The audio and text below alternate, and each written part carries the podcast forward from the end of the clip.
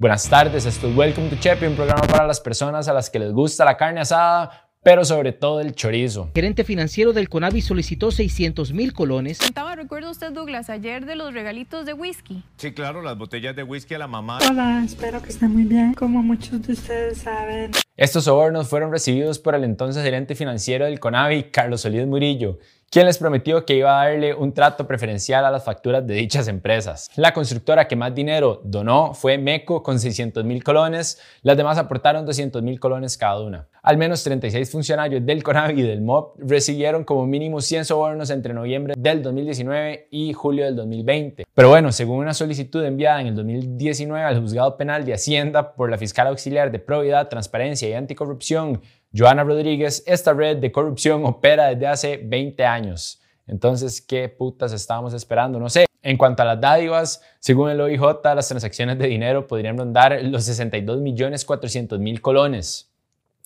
Eso sí, aclararon que ese número podría ser mayor porque no se saben los montos exactos. Además, muchas se dieron en forma de especie, como los choricitos y licores de la fiesta o desayunos y almuerzos, porque según algunos implicados así se evitaban problemas. Más impactante aún, la ex esposa del ex ministro de Obras Públicas y Transportes, Carlos Villalta, le contó al OIJ que cuando Villalta trabajaba en el CONAVI e iba a reuniones con Carlos Cerdas, dueño de MECO, y Mélida Solís, dueña de H. Solís, regresaba con sobres llenos de dinero. Si bien aclaró que nunca vio que se le entregaran los sobres a Villalta, sí comentó que él guardaba en una caja específica el dinero que Mélida Solís le entregaba. Ven, por eso siempre hay que intentar llevarse bien con las exparejas. Se manda huevo. Un hecho que cabe señalar es que el futuro es sumamente incierto y nunca sabemos qué es lo que va a pasar. Por eso les recomendamos cuidarse y estar asegurados. Sagicor es una aseguradora que se preocupa por hacer los seguros más claros y simples. Sagicor hoy ha cubierto a más de 215 mil personas en Costa Rica, a nueve bancos y cooperativas, trabaja con más de 2.300 servicios de salud y lo más bonito de todo es que tienen un esquema de 5 a 7 días de resolución, que si alguna vez han lidiado con un seguro saben que ese es un tema sumamente importante. Así que si necesitan un seguro, ellos de fijo los pueden ayudar a conseguir uno que se ajuste a sus necesidades. Como les dije, el objetivo de estas dádivas era obtener un trato preferencial a la hora de hacer las licitaciones, pero también se utilizaron para que les facilitara información confidencial y que las instituciones encubrieran errores en la construcción de las obras viales. Y es que hay bastantes errores que encubrieron. Entonces, comencemos con la constructora MECO. Ellos, junto a la supervisora Casisa y la verificadora de calidad de ITP, elaboraron un informe falso para contradecir los señalamientos que hizo el ANAME sobre el asfalto defectuoso que utilizaron para el nuevo paso de desnivel en las garantías sociales, maldita sea. Según el ANAME, la mezcla asfáltica no cumplía con los requisitos de calidad y confortabilidad exigidos por el contrato, pero el ingeniero de MECO encargado del proyecto, Marcos Salamanca y Saúl Zamora, gerente de calidad de MECO, sabían que el asfalto no cumplía con los requisitos y aún así aprobaron su uso. Y es que a esta constructora se le había adjudicado la construcción de este tramo a mediados del 2018 por 17,6 millones de dólares. Así que Salamanca, Zamora y Oscar Martínez, encargado del laboratorio de calidad del ITP, le entregaron dádivas a los técnicos del laboratorio de calidad de Casisa para que manipularan los datos y las muestras de asfalto para crear un informe falso. Pero eso no es todo contrataron por 2.500 dólares a Luis Guillermo Loría, un funcionario suspendido de la NAME, para que terminara de desacreditar el criterio técnico elaborado por la NAME. Además, le cobraron al CONAVI 4.700 dólares a través de la empresa HIPSA por hacer la medición que utilizaron para su informe falso. Luego, este cobro lo introdujeron en la ejecución del contrato de MECO, porque nunca pierden. Otra irregularidad en las garantías sociales fue que camuflaron el gasto por pintar el edificio del MOB que está frente a la intersección, haciéndolo pasar como un gasto en excavaciones. Al parecer, el ministro de Obras Públicas, Rodolfo Méndez Mata, solicitó que se restaurara ese edificio de cara a la apertura del paso a desnivel. Para cumplir con su solicitud, Margarita Soto Durán, ingeniera del CONAVI, contactó al gerente de MECO, Abel González, para ver si podía pintar el edificio y ahí fue cuando se decidió camuflar el gasto.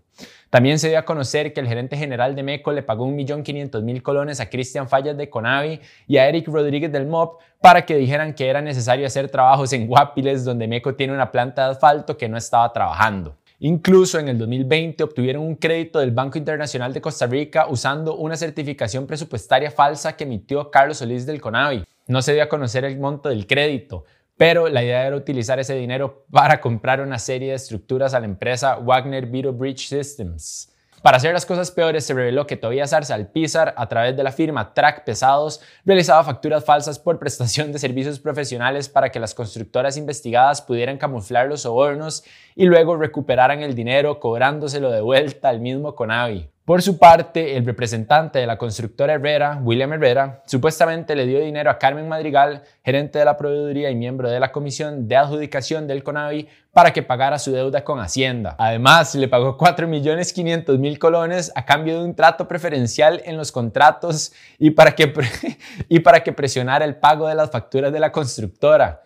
A su vez, se dio a conocer que en los últimos tres años la compañía asesora de construcción e ingeniería Casisa ha obtenido el 30% del presupuesto del CONAVI destinado a la supervisión de obras, de los cuales poco más de 9.555 millones han sido para Casisa. Al igual que en el episodio pasado, les recuerdo que esta empresa fue la que supervisó la construcción de la trocha, caso en el que el Estado costarricense perdió un estimado de 1.234 millones de colones y caso por el que hoy, nueve años después, nadie ha ido a la cárcel. Un cuento parecido con la impunidad que hemos visto hasta el momento con el caso del cementazo. A mí en lo personal me parece absurdo y ridículo. Honestamente no sé qué me indigna más si toda la situación de las empresas privadas con el MOP y el CONAVI o el hecho de que cuando se vaya a buscar justicia resulta que ahí también todos se tapan con la misma cobija. Qué hijo de puta tristeza y por eso es que dan ganas de salir corriendo. De los 36 funcionarios que recibieron regalitos de las empresas constructoras, el excelente financiero del CONAVI, Carlos Solís, es el que supuestamente más regalos recibió. En apariencia, él recibió regalos y pagos en al menos 43 ocasiones. Además, en una de las conversaciones telefónicas que intervino el OIJ, se reveló que Meco le pagaba 5 mil dólares mensuales, que son poco más de 3 millones de colones. Eso significa que en un año Meco le pagaba cerca de 37 millones de colones mientras cobraba su salario como gerente para que les ayudara con las licitaciones. Bienvenidos a Chepe. Por su parte, otra de las conversaciones interceptadas reveló que Solís amenazó a Abel González, uno de los gerentes de MECO, para que volviera a contratar a su suegrito o se iban a terminar todos los favores que Conavi les hacía. El suegro es un señor de 64 años de apellido Brenes Valerín, cuyo contrato ya había expirado. En la conversación se escucha a Carlos decir, y cito, si no, no le vuelvo a ayudar, hijo de puta su alma. No le meto plata, no le meto ni verga a resoluciones, ni modificación, ni ninguna verga él no le va a meter la verga. ¿Qué? ¿Qué? Eso ayudó, eso llevó a que González contactara Ahí, ahí, ahí. Sí, sí, ahí, ahí, ahí, ahí. O sea, nos queda clarísimo que, que no le va a meter ni verga. Eso llevó a que González contactara a Alejandro Bolaños, otro de los gerentes de la empresa MECO, para ver cómo hacían para volver a contratarlo. Al final no se reveló si se le devolvió el trabajo o no. Lo que sí se reveló fue que Carlos Solís y Mélida Solís, dueña de la constructora H. Solís, comenzaron a mover influencias para tomar dinero de un presupuesto extraordinario de la República. Al parecer, Carlos, Mélida y el asesor presidencial Juan Camilo Saldarriaga estaban conscientes de que el COSEBI tenía un déficit de 42 mil millones de colones a raíz de dineros mal versados en la institución. Y es que en cuestión de seis meses el COSEBI había gastado el 50% del fondo vial. Esto llevó a que para finales del 2019 Carlos y Mélida comenzaran a mover influencias para encubrir ese déficit y conseguir 50 mil millones de colones públicos. Por un lado, Carlos Solís, junto con el director financiero del MOP, Francisco Molina, realizaron una solicitud presupuestaria por los 51 mil millones ante el Ministerio de Hacienda. Para lograr la aprobación, le pidieron a Saldarriaga que interviniera e influyera sobre la ahora viceministra de Hacienda, Isaac Castro Esquivel. Hacienda aprobó un presupuesto extraordinario por 22.500 millones de colones. Para conseguir la otra parte faltante, Carlos Solís envió una moción presupuestaria ante la Comisión de Hacendarios de la Asamblea Legislativa en julio del 2020. Por su parte, Melia Solís se contactó con el diputado liberacionista David Gurzón para que él se asegurara de que la moción fuera aprobada dentro del plenario sin ningún inconveniente. El 29 de julio se autorizó que ese segundo presupuesto saliera de la Caja Única del Estado. Además, se reveló que supuestamente Carlos y Mélida conversaron con el ministro de Obras Públicas, Rodolfo Méndez Mata, para que él convenciera al presidente Carlos Alvarado de aprobar el presupuesto extraordinario. De hecho, según una nota del semanario, el ministro Rodolfo Méndez Mata solicitó una moción que permitió que la Asamblea Legislativa diera los 22.520 millones de colones de superávits viejos del CONAVI para tapar el déficit de los 42.000 millones de colones. Dinero con el cual las empresas constructoras claramente hicieron fiesta. O, aparentemente, en apariencia hicieron fiesta. Todas estas malversaciones llevaron a que la ministra de Presidencia, Janina Dinarte, y el ministro de Obras Públicas redactaran una carta en la que se solicita a la Asamblea excluir el nuevo presupuesto extraordinario del MOP y el COSEBI. Y es que el pasado 11 de junio se había presentado un cuarto presupuesto extraordinario por un total de 137 mil millones de colones. Esta semana el Poder Ejecutivo solicitó que se excluyeran 47 mil millones de ese total, ya que 40 mil 500 millones corresponden al CONAVI y el resto al MOP. Según la carta, la idea de excluir este dinero es para que el MOP pueda realizar un proceso de revisión sobre las prioridades de ejecución de obra pública e infraestructura. Una vez que esté listo ese análisis, se va a presentar un nuevo presupuesto extraordinario con recursos exclusivos para esa institución.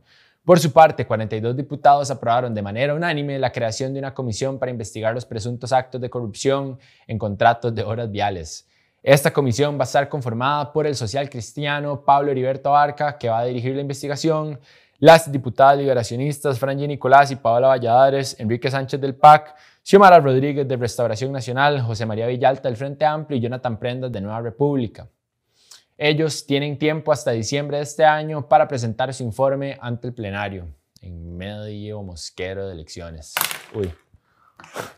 En cuanto a los acusados, la Fiscalía Adjunta de Probidad, Transparencia y Anticorrupción solicitó un año de prisión preventiva contra 14 de los 30 detenidos.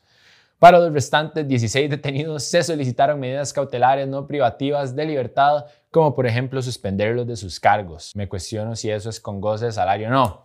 Pero bueno, para el día en que grabamos esto, 28 de las 30 medidas aún, aún tenían que ser confirmadas por el Juzgado Penal de Hacienda y de la Función Pública. No obstante, estos órganos primero tienen que escuchar los argumentos de las defensas para examinarlos con lo que el Ministerio Público ha expuesto. En cuanto a las dos resoluciones que ya se resolvieron, a Luis Ureña, funcionario del MINAE acusado de recibir dádivas, se le dejó libre hasta que se realice el juicio del caso. Lo parecido sucedió con Juan Carlos Abarca, exfuncionario de la constructora H. Solís y gerente de la empresa Alzo Frutales, al quien se le dejó ir con medidas cautelares, incluyendo el impedimento de salida del país. Además, el pasado 21 de junio, seis de los detenidos acudieron a la sala cuarta para interponer un recurso de habeas corpus por supuesta detención ilegal. ¿Ustedes qué opinan de todo este caso? ¿Alguno de ustedes piensa que alguien se va a ir a la cárcel por esto? Porque yo de fijo no. ¿Se acuerdan, cuando, ¿Se acuerdan cuando la semana pasada les dije que la corrupción se refleja en muchas formas?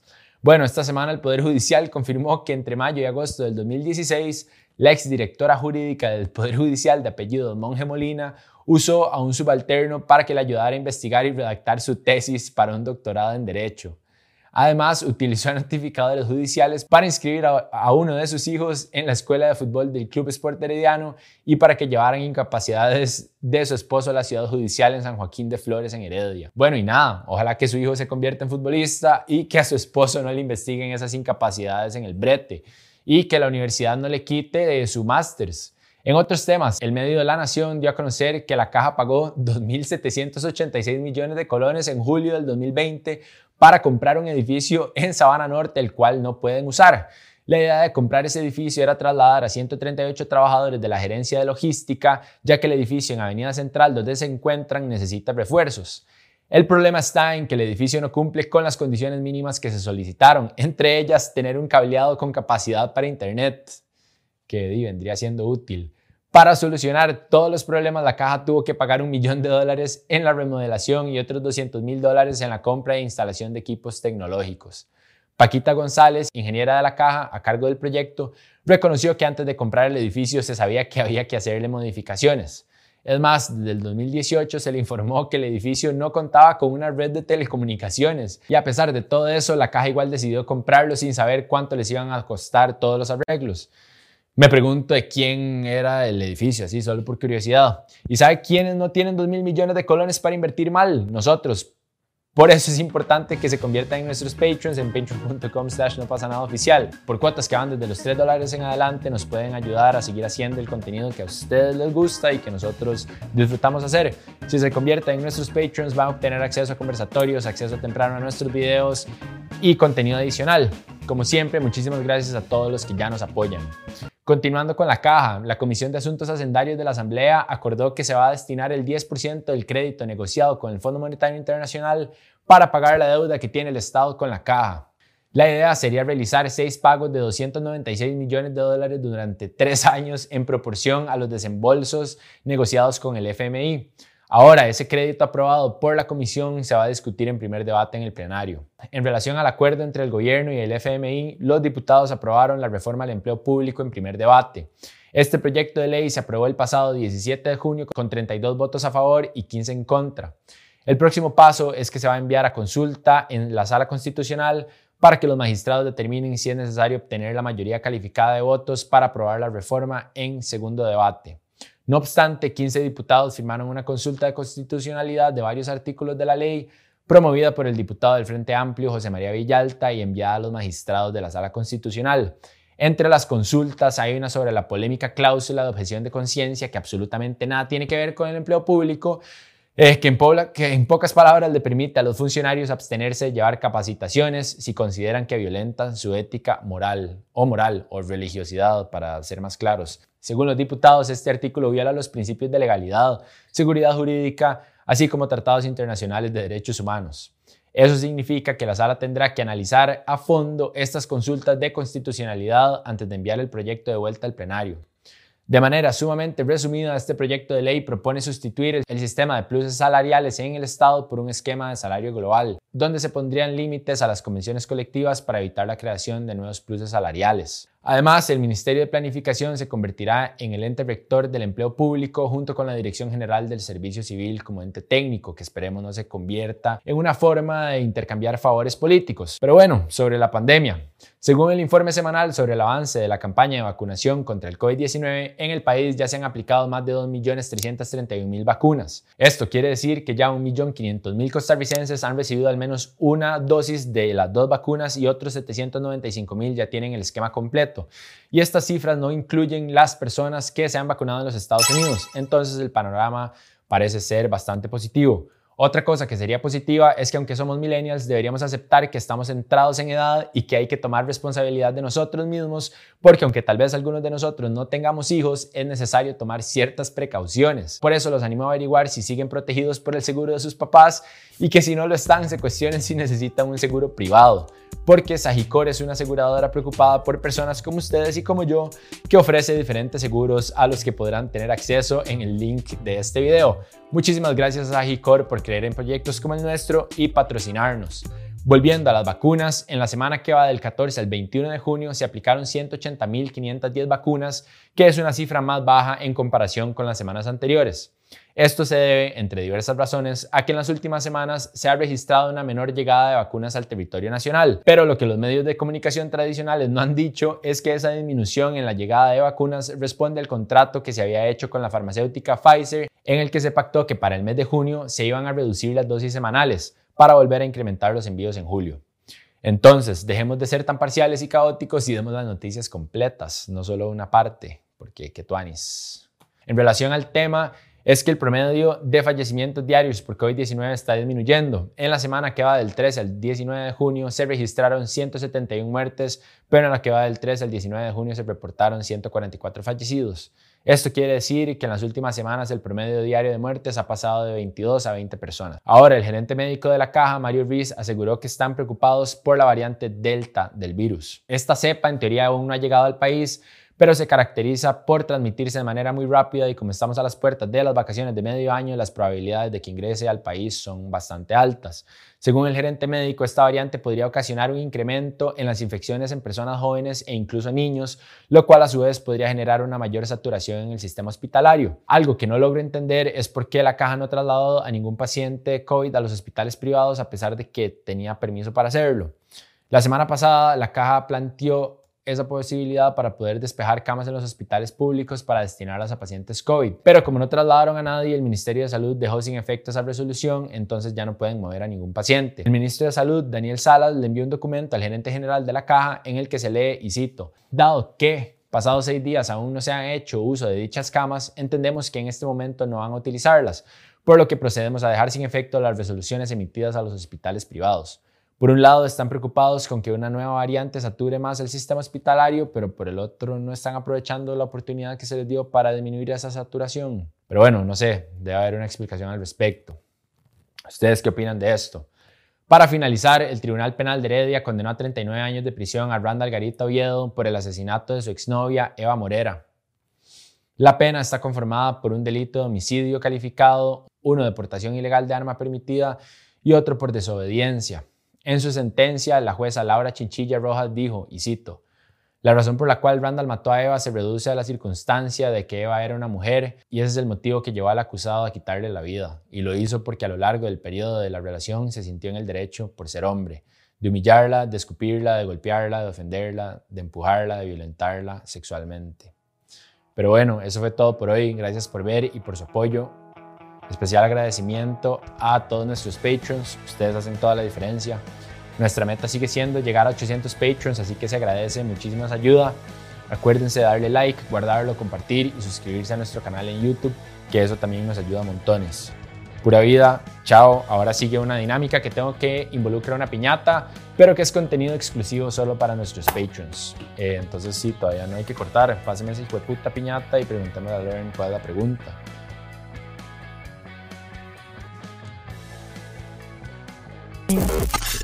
Esta pregunta nos la mandó Mariela Fonseca y dice, ¿qué es lo más tuani de ser parte de No pasa nada? Mae,